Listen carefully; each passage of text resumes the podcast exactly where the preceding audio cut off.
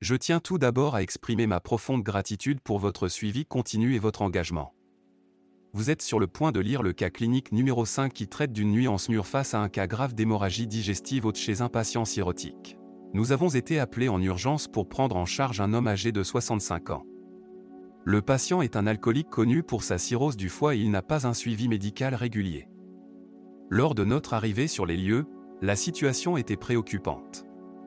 Le patient présentait une pâleur notable, et une bassine à côté de lui était remplie d'une grande quantité de sang rouge. Le patient continuait par ailleurs de vomir du sang. Concernant les paramètres hémodynamiques à notre arrivée, ils étaient les suivants, une tension artérielle de 180e de mm Hg, une fréquence cardiaque de 120 battements par minute et une saturation en oxygène de 96%. Ceci amène plusieurs questions importantes pour la prise en charge de ce patient en situation d'urgence.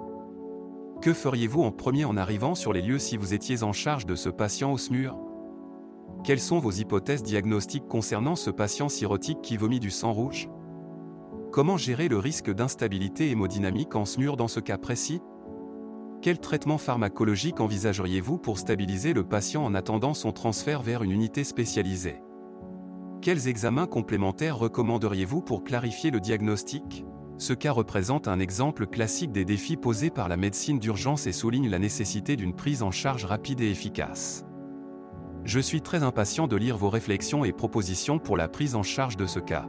Je vous invite également à partager ce cas clinique et à encourager vos amis à me suivre sur différentes plateformes comme Facebook, Instagram, TikTok, Twitter et YouTube.